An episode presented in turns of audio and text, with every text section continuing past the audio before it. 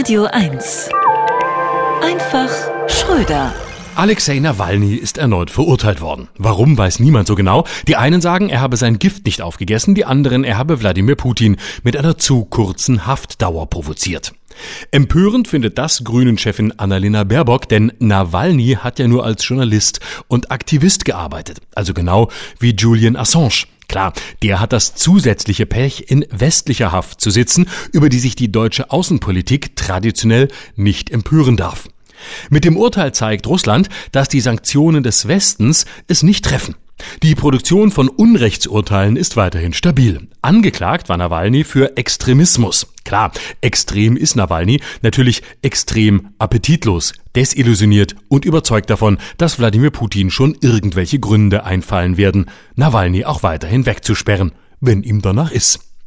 Vielen gilt Nawalnys Haftstrafe sogar als lebenslang, allerdings mit der Bedeutung, solange Putin lebt. Fragt sich nur, wie einschüchternd ein Urteil zu Lagerhaft wirkt auf ein Volk, dessen Männer von jetzt auf sofort an die Front in die Ukraine geschickt werden können. Wie hart das Urteil ist, sieht man an der zusätzlichen Verschärfung besonderes Regime.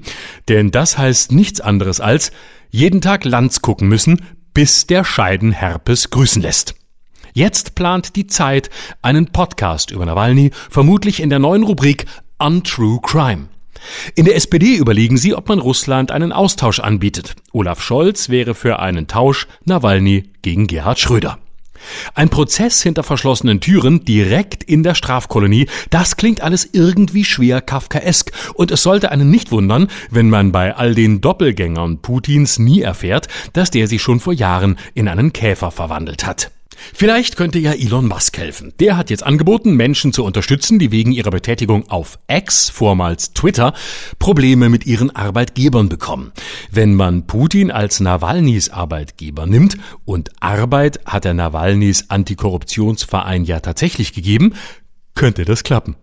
Dann hätte Musk einen neuen Spielgefährten, der in vielen Dingen sogar politisch mit ihm einer Meinung wäre. Bis dahin kann man nur hoffen, dass Nawalny wenigstens das Glück hat, das viele Putin-Gegner nicht haben, dass er sich weiterhin nur in Gebäuden mit weniger als zwei Stockwerken aufhält. Florian Schröder, immer dienstags neu im schönen Morgen, jederzeit auf radio1.de und mit seinem aktuellen Programm Neustart am 19. und 20. August live im Berliner Kabaretttheater Die Wühlmäuse. Radio 1, nur für Erwachsene.